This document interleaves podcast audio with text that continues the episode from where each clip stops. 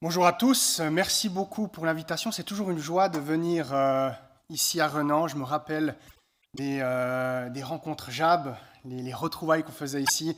Euh, beaucoup, beau- beaucoup de bons souvenirs, des bons souvenirs aussi avec toi, Patrice, c'est vrai, à Pulse ou ailleurs.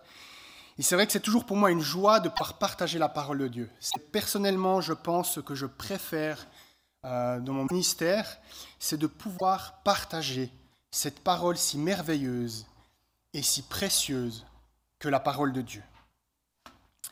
Et avant de lire le texte qui va nous intéresser euh, ce matin, j'aimerais commencer par vous poser une question. Mais avant de vous interroger, je vais commencer par une petite histoire. Il y a maintenant dix bonnes grosses années, je pense à peu près, j'avais une discussion avec mon meilleur ami que vous connaissez sans doute aussi, qui s'appelle Joël Hirschi, qui a été pasteur à l'Action biblique de Meignier et qui est maintenant dans un projet missionnaire en Valais. Et ce qui animait notre discussion était la notion de la grâce. Nous trouvions qu'il y avait un risque potentiel concernant la grâce, d'en faire un usage inapproprié et de pouvoir justifier de commettre des péchés, car en finalité, Dieu nous pardonnait. Nous en étions arrivés à la conclusion qu'il était préférable d'être plus légaliste que sous cette grâce, avec cette peur de vivre, comme l'a très bien appelé Dietrich Bonhoeffer dans son livre Vivre en disciple, la grâce a bon marché. Alors, maintenant, je vous pose la question. D'après vous, quelle est la meilleure position à adopter? Être plutôt enclin à poser des règles de morale strictes ou vivre sous une grâce qui nous permet en finalité de vivre comme nous l'entendons? Et pour répondre à cette question, je vais vous inviter à lire le chapitre 15 de l'évangile de Luc. Mais avant cela, j'aimerais encore prier.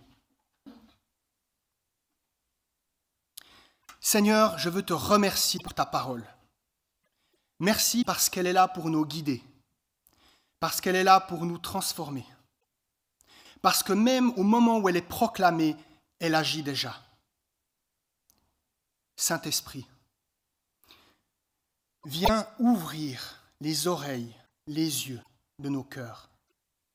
Donne-nous la sagesse, à la fois pour moi, de pouvoir le plus fidèlement possible partager ta parole et qu'ensemble, nous puissions comprendre ce que tu veux nous enseigner ce matin.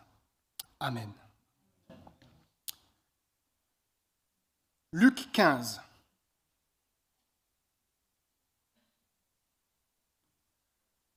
Tous les collecteurs d'impôts et les pêcheurs s'approchaient de Jésus pour l'écouter. Mais les pharisiens et les spécialistes de la loi murmuraient, disant Cet homme accueille des pêcheurs et mange avec eux. Alors il dit cette parabole Si l'un de vous a cent brebis et qu'il en perd une, ne laisse-t-il pas les 99 autres dans le désert pour aller à la recherche de celle qui est perdue jusqu'à ce qu'il la retrouve? Lorsqu'il l'a retrouvée, il la met avec joie sur ses épaules et, de retour à la maison, il appelle ses amis et ses voisins et leur dit Réjouis- Réjouissez-vous avec moi, car j'ai retrouvé ma brebis qui était perdue. De même, je vous le dis, il y aura plus de joie dans le ciel pour un seul pécheur qui se repent que pour 99 justes qui n'ont pas besoin de changer d'attitude. Ou bien, si une femme a 10 pièces d'argent et qu'elle en perd une, ne va-t-elle pas allumer une lampe, balayer la maison et chercher avec soin jusqu'à ce qu'elle la retrouve? Lorsqu'elle l'a retrouvée, elle appelle ses amis et ses voisines et dit Réjouissez-vous avec moi, car j'ai trouvé la pièce que j'avais perdue. De même, je vous le dis, il y a de la joie parmi les anges de Dieu pour un seul pécheur qui se repent. Il dit encore Un homme avait deux fils. Le plus jeune dit à son père Mon père, donne-moi la part de l'héritage qui doit me revenir. Le père leur partagea alors ses biens. Peu de jours après, le plus jeune fils ramassa tout et partit pour un pays éloigné, où il gaspilla sa fortune en vivant dans la débauche. Alors qu'il avait tout dépensé, une importante famine survint dans ce pays, et il commença à se trouver dans le besoin. Il alla se mettre au service d'un des habitants du pays, qui l'envoya dans ses champs garder les porcs. Il aurait bien voulu se nourrir des caroubes que mangeaient les porcs, mais personne ne lui en donnait. Il se mit à réfléchir et se dit, Combien d'ouvriers chez mon père ont du pain en abondance, et moi, ici, je meurs de faim Je vais retourner vers mon père et je lui dirai, Père, j'ai péché contre le ciel et contre toi. Je ne suis plus digne d'être appelé ton fils. Traite-moi comme l'un de tes ouvriers. Il se, leva et alla vers son père. Alors qu'il était encore loin, son père le vit et fut rempli de compassion. Il courut se jeter à son cou et l'embrassa. Le fils lui dit, Père, j'ai péché contre le ciel et contre toi. Je ne suis plus digne d'être appelé ton fils. Mais le père dit à ses serviteurs, Apportez vite le plus beau vêtement et mettez-le lui. Passez-lui un anneau au doigt et mettez-lui des sandales aux pieds. Amenez le veau qu'on a engraissé et tuez-le. Mangeons et réjouissons-nous, car mon fils que voici était mort, et il est revenu à la vie. Il était perdu, et il est retrouvé. Et ils commencèrent à faire la fête. Or, le fils aîné était dans les champs lorsqu'il revint et approcha de la maison. Il entendit la musique et les danses. Il appela un des serviteurs et lui demanda ce qui se passait. Le serviteur lui dit Ton frère est de retour et ton père a tué le veau engraissé parce qu'il l'a retrouvé en bonne santé. Le fils aîné se mit en colère et ne voulait pas entrer. Son père sortit le supplier d'entrer. Il répondit à son père Voilà tant d'années que je suis à ton service sans jamais désobéir à tes ordres. Et jamais tu ne m'as donné un chevreau pour que je fasse la fête avec mes amis. Mais quand ton fils est arrivé celui qui a mangé tes biens avec des prostituées. Pour lui, tu as tué le veau engraissé. Mon enfant, lui dit le père, tu es toujours avec moi, et tout ce que j'ai est à toi. Mais s'il fallait bien faire la fête et nous réjouir parce que ton frère que voici est mort, il est revenu à la vie. Il était perdu et il est retrouvé.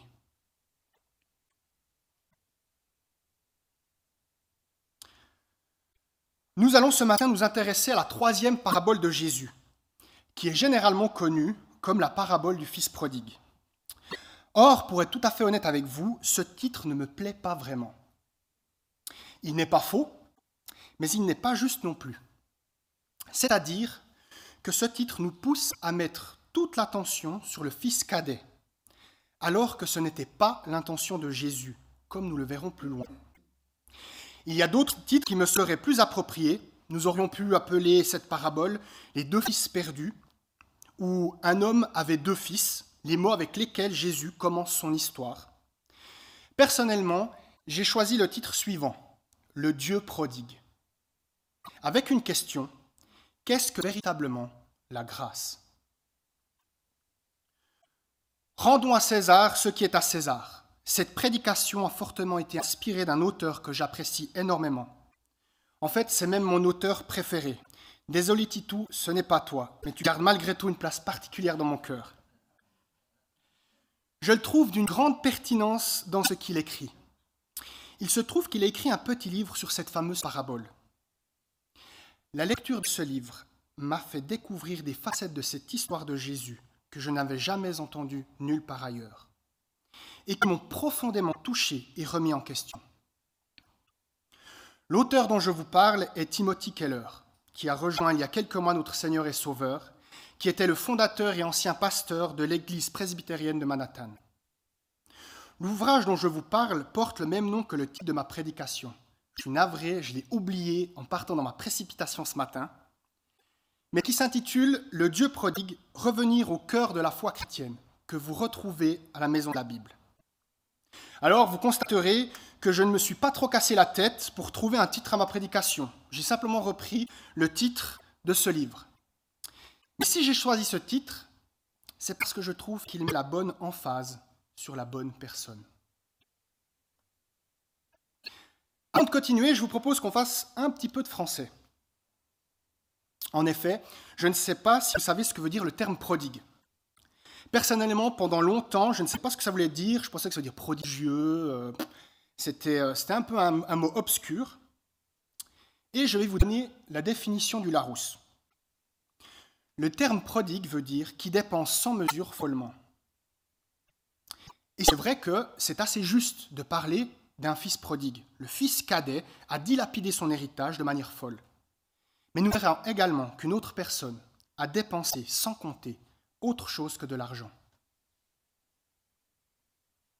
Nous avons dans cette parabole trois personnages principaux. Comme Jésus l'indique au début de celle-ci, un père avait deux fils. Cette parabole est d'une très grande richesse et il y a tellement de choses à découvrir que nous pourrions y passer la journée. Donc j'espère que vous avez réservé votre dimanche, car nous en, nous en aurons pour un moment. Bref de plaisanterie, si vous êtes intéressé à pouvoir découvrir toutes les perles que recèle cette parabole, je vous invite fortement à lire le livre de Tim Keller, Le Dieu prodigue. En ce qui nous concerne, nous ne pourrons pas nous intéresser à, toutes les personnes de cette histoire, et nous allons au travers de cette prédication nous arrêter particulièrement sur le fils aîné et le père. Vous avez très certainement déjà entendu plusieurs prédications sur le fils prodigue. Et il est vrai qu'il est assez facile de s'identifier à ce dernier. Nous étions morts et nous voici revenus à la vie comme lui. Mais si je le laisse de côté, au-delà du fait que vous avez probablement déjà entendu de très bonnes prédications sur celui-ci, c'est que l'objectif de Jésus n'était pas de mettre l'emphase sur le petit frère. En fait, il serait même faux de penser que Jésus, par cette parabole, cherchait à persuader les personnes qui étaient dans la même situation spirituelle que le petit frère de son amour inconditionnel. Jésus cherche plutôt à voiler nos préjugés, à remettre en question notre manière de penser sur Dieu, le péché et le salut. En fait, les deux frères représentent une manière différente d'être éloignés de Dieu et de chercher à être reçus dans le royaume de celui-ci. Si nous avons lu l'entier du chapitre, c'est pour bien comprendre le contexte qui nous fournit des clés de lecture pour cette parabole. Je suis sûr qu'avec Patrice comme berger de cette église, désolé pour le mauvais jeu de mots, qui plus est enseignant à l'IBG la matière de l'herméneutique, c'est-à-dire la manière d'interpréter les textes bibliques, et plus précisément les différents genres littéraires, vous êtes très certainement à bonne école pour savoir que le contexte est très important. Le premier élément qui nous intéresse de ce contexte, est celui des auditeurs de Jésus. Les premiers versets indiquent que le déclenchement des trois paraboles que Jésus va raconter est dû au murmure des pharisiens et des spécialistes de la loi. En bref, Jésus va leur répondre par ces trois paraboles, dont la dernière est le point culminant. Nous comprenons rapidement que le petit frère correspond aux pêcheurs et aux collecteurs d'impôts. Tout comme le petit frère a tourné le dos à la maison, ils ont tourné le dos à la morale traditionnelle. Le grand frère représente les pharisiens, les spécialistes de la loi. Et c'est à eux qu'est destinée cette parabole. Jésus raconte cette histoire à cause de leur attitude, car elle attire particulièrement l'attention sur l'âme du grand frère. Jésus veut montrer aux pharisiens, aux spécialistes de la loi, leur aveuglement, leur étroitesse d'esprit, leur propre justice et leur manière dont cela détruit leur âme et la vie de ceux qui les entourent. Jésus veut démontrer qu'une personne religieuse n'est pas moins perdue spirituellement qu'un paria. Il utilise les deux frères pour mettre en évidence les deux voies principales utilisées par les hommes pour connaître le bonheur et l'épanouissement, le conformisme moral et l'épanouissement personnel. Je vous l'ai dit, nous n'allons pas nous attarder sur la personne du petit frère ou fils cadet, mais pour comprendre et mieux saisir les réactions du Père, il nous faut tout de même mettre en lumière certains points de ce personnage. Le premier fait choquant est la demande du fils cadet. Il demande sa part d'héritage. Il manque totalement de respect vis-à-vis -vis de son père. Il n'aime pas se soumettre à l'autorité paternelle et cherche à tout prix à s'en affranchir. Certains commentateurs vont jusqu'à dire que l'on pourrait comprendre par là qu'il souhaitait la mort de ce dernier. Mais fait encore plus choquant, la réaction du Père à la demande du Fils. En effet, pour un auditeur de l'époque, l'on peut s'attendre à ce que le, Père remette son Fils à sa place, ou au vu de l'affront et de l'humiliation qu'il subit, qu'il le bannisse tout simplement, et il en aurait le droit. Mais ce n'est pas ce que fait le Père. Il partage ses biens. C'est un père qui ne veut pas garder ses enfants jalousement à la maison. Il les veut libres, libres de s'en aller pour être libres de revenir. À cette époque, lors du partage des biens du pater familias, le chef de famille, l'aîné avait le droit à deux tiers et un tiers pour le cadet. C'est intéressant de relever quel était le terme grec qui a été utilisé pour le mot que nous avons traduit par bien. C'est le terme bios, qui signifie aussi vie.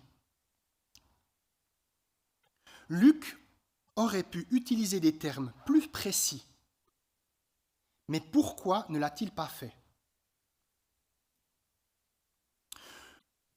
Pour partager ces biens qui se constituent essentiellement de terre et de bétail, le père est dans l'obligation de tout vendre, ou en tout cas une partie, pour ensuite donner la part au fils cadet. Par le passé, l'identité était étroitement liée à un endroit. Pour comprendre cela, il suffit de voir le nom des gens. Saul de Tars, Jésus de Nazareth. Moi qui viens de Neuchâtel, on connaît bien la famille de Montmolin. Revendre une partie de sa propriété revenait à vous prendre à la fois une partie de vous-même et votre prestige social. En plus de subir la douleur du rejet de son fils cadet, le père subit patiemment une perte d'honneur énorme par amour pour son fils. La requête de son fils bouleverse la vie du Père. L'amour de ce dernier le fait endurer cette situation tout en maintenant son affection pour son fils. Les auditeurs ne devaient pas en revenir et il devait très certainement se demander qui pouvait être pareil père. Le fils s'en va avec son héritage. Il dilapide, il dilapide tout, pardon. Lui qui cherchait la liberté et le plaisir a trouvé l'esclavage. Intéressant, n'est-ce pas? Quand l'on veut s'en sortir sans Dieu, l'esclavage nous pend souvent au bout du nez.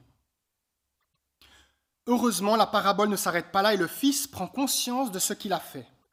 Il échafaude d'un plan pour revenir. Et c'est à ce moment qu'un nouveau coup d'éclat apparaît. Lorsque le Fils revient auprès du Père, celui-ci nous surprend fortement par sa manière d'agir envers son Fils. Le Père se met à courir. Ceci ne se faisait jamais durant cette époque. Oui, les femmes, les enfants pouvaient courir, mais pas le pater familias, pas le chef de famille. C'était honteux. Et pourtant, le père, prenant ses jambes à son cou, montre ouvertement ses émotions. Le père avait laissé son fils partir par amour. Et c'est cette même expression authentique de tendresse et d'amour qu'il éprouve pour son fils qui le pousse à courir à sa rencontre. Mais la réaction inhabituelle du Père ne s'arrête pas là. On peut s'attendre à ce que le Père dise Promets-moi de ne pas recommencer ou Je t'accueille, mais il faudra restituer ce que tu as pris. Ou pire encore. Et je fais la lecture de Deutéronome, chapitre 21, versets 18 à 21. Supposons qu'un homme ait un fils désobéissant et rebelle, qui n'écoute ni son père ni sa mère et ne le obéissent pas, même après qu'ils l'ont puni. Le père et la mère le prendront et le conduiront vers les anciens de sa ville, à la porte de l'endroit qu'il habite. Ils diront aux anciens de sa ville, Voici notre fils qui est désobéissant et rebelle, qui ne nous écoute pas et qui se livre à des excès et à l'ivrognerie. Tous les hommes de la ville le lapideront, il sera puni de mort. Fin de la lecture le Père aurait pu ordonner la mise à mort de son Fils pour ce qu'il a fait. Mais au lieu de cela, il ordonne à ses serviteurs d'habiller son fils, probablement avec l'une de ses tuniques, car c'était le chef de clan qui devait avoir les plus beaux habits. Et ceci constitue un signe irréfutable de réintégration dans la famille. Le père déclare implicitement Je ne vais pas attendre que tu aies payé ta dette. Je ne t'obligerai pas à ramper devant moi. Tu ne devras pas mériter ton retour dans la famille. Je vais tout simplement te l'accorder. À ceci s'ajoute ensuite la fête que le Père organise pour le retour du Fils qui était perdu et a été retrouvé. Vous l'aurez compris, la figure du Père représente Dieu. Cette figure paternelle nous enseigne que l'amour et le pardon de Dieu peuvent absoudre et restaurer les personnes, quels qu'aient été leurs péchés et leurs fautes. Le fils cadet savait qu'il y avait du pain en abondance dans la maison du Père. Il découvre maintenant qu'il y a de la grâce en abondance. L'amour du Père peut pardonner et effacer les pires méfaits, et aucun péché n'est trop rebutant pour bénéficier de sa grâce. Cette première partie de parabole nous démontre la prodigalité inouïe de la grâce divine. Dieu donne sans compter. Jésus montre un Père qui se, précipite vers son Fils avant même que celui-ci n'ait eu le temps de purifier sa vie et de prouver qu'il avait changé, avant même qu'il n'ait pu réciter son discours de repentance. La première partie de l'histoire de Jésus nous a montré que la grâce divine est gratuite. Et la deuxième partie nous révèle qu'elle a un coût. C'est le point culminant de l'histoire. La réaction du frère est intéressante, du frère aîné. Il refuse d'entrer dans la fête et oblige son père à en sortir, ce qui est humiliant pour ce dernier et impoli de la part d'un maître de maison lors d'une grande fête. Le fils est furieux du coup de la fête sa fureur le pousse à insulter davantage son père, ne s'adressant pas de manière respectueuse envers lui. Il porte des accusations à l'encontre de son frère, qu'il ne considère d'ailleurs plus comme tel, probablement pour une part justifiée, mais sans doute aussi par médisance. Il parle de prostituées, mais jamais la parabole nous dit que le frère cadet est allé voir de telles personnes. Le père aurait aussi pu répudier son fils aîné pour ce comportement. Mais il fait à nouveau preuve d'une grande tendresse. Mon fils, bien que tu m'aies insulté publiquement, je veux toujours que tu viennes à la fête. Je ne chasserai ni ton frère, ni toi. Je voudrais que tu ravales ton orgueil et que tu te joignes à nous. À toi de choisir. Veux-tu venir? Oui? Ou non C'est un appel d'une grande bonté. Jésus s'arrête à ce moment-là, alors que tous ses auditeurs sont suspendus à ses lèvres. Il fait cela car cette histoire, rappelez-vous, est destinée surtout aux pharisiens. Ce sont eux les frères aînés. Il attend qu'ils réagissent. Ce n'est pas une intention polémique,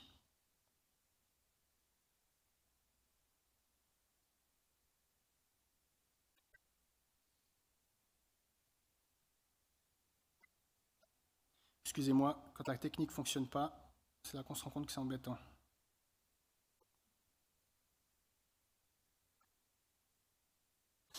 Je disais donc, ce n'est pas une intention polémique que Jésus a, mais au contraire pour demander indirectement s'ils ne doivent pas aussi se convertir afin d'entrer dans le royaume de Dieu.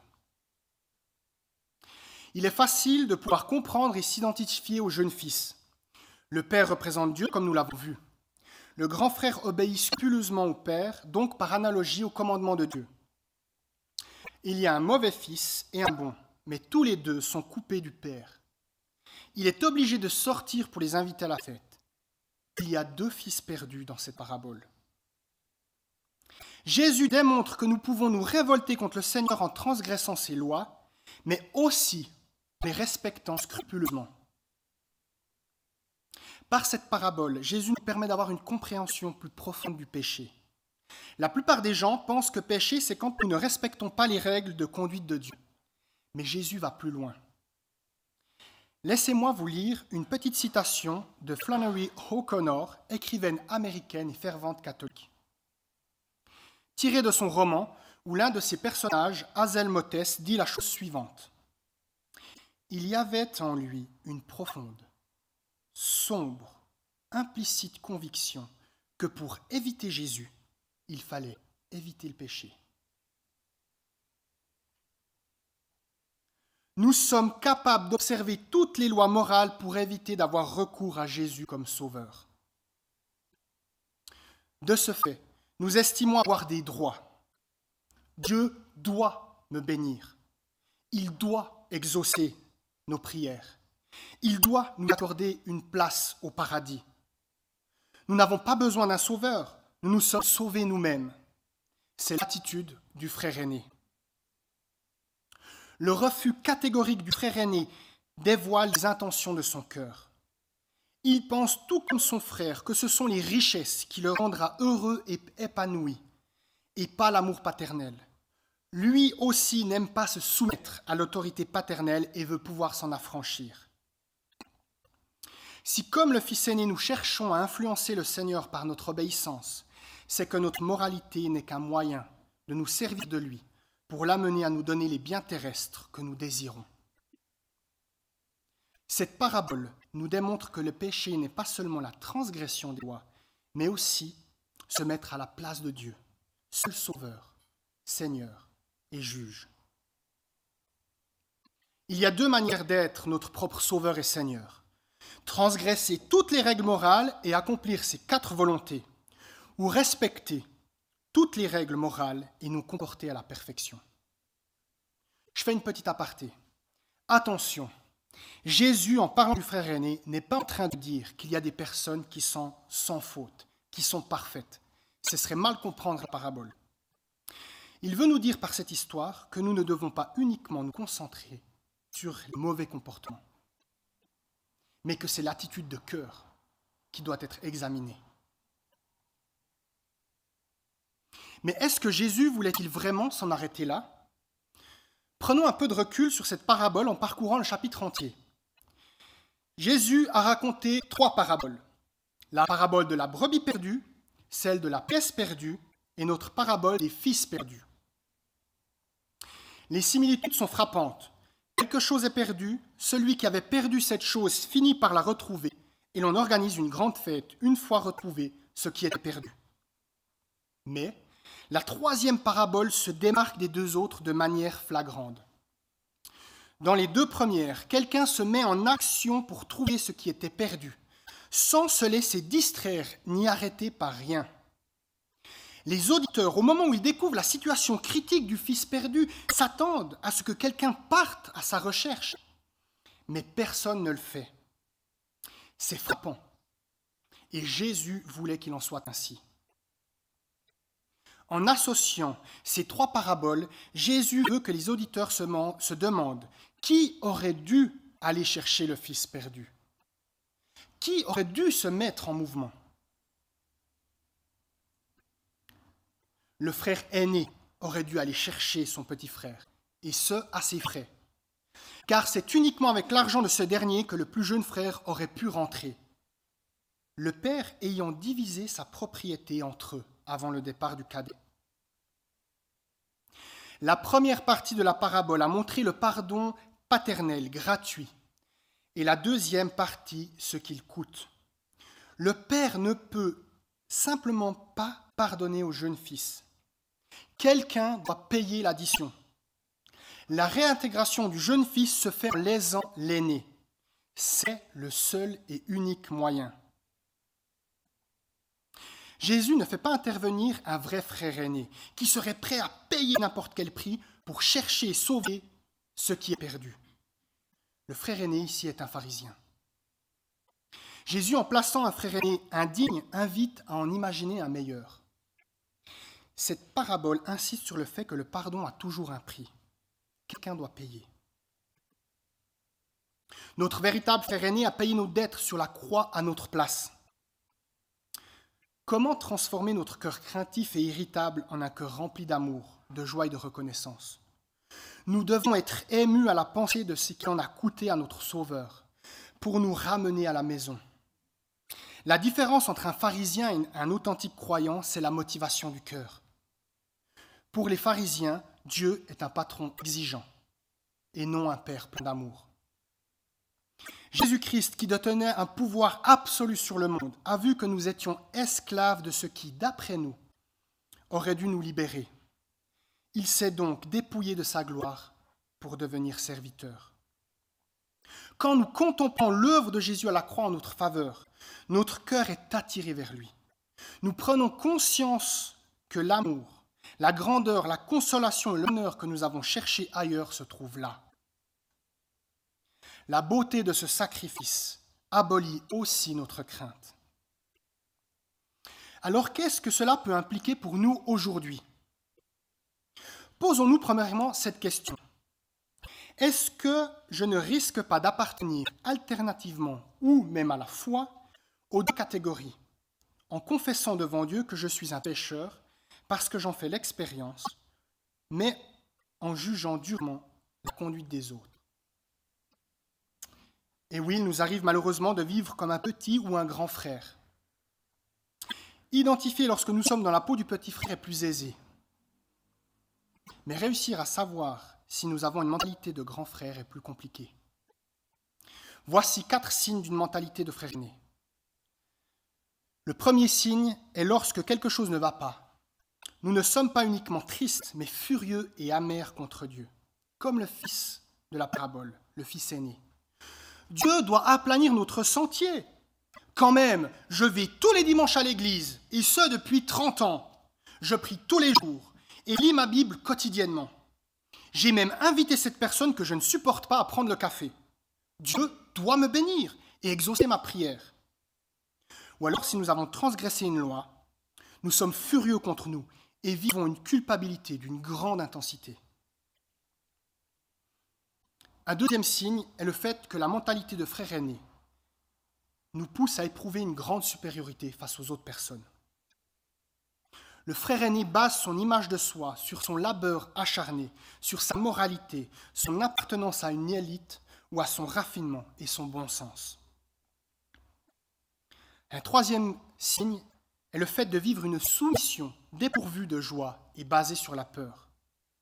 Les frères aînés défendent les normes éthiques et, assument scrupuleusement leurs responsabilités, mais ils les perçoivent comme des corvées. S'ils mènent une vie droite, ce n'est pas par joie ou par amour, mais par peur. Et enfin, le dernier signe d'une mentalité d'un frère aîné est lié à l'incertitude quant à l'amour de Dieu. Aussi longtemps que nous essayons de gagner le salut en contrôlant Dieu, en pensant contrôler Dieu, par notre bonté, nous ne pouvons pas être sûrs d'être assez bons pour lui. Alors, avez-vous passé le test?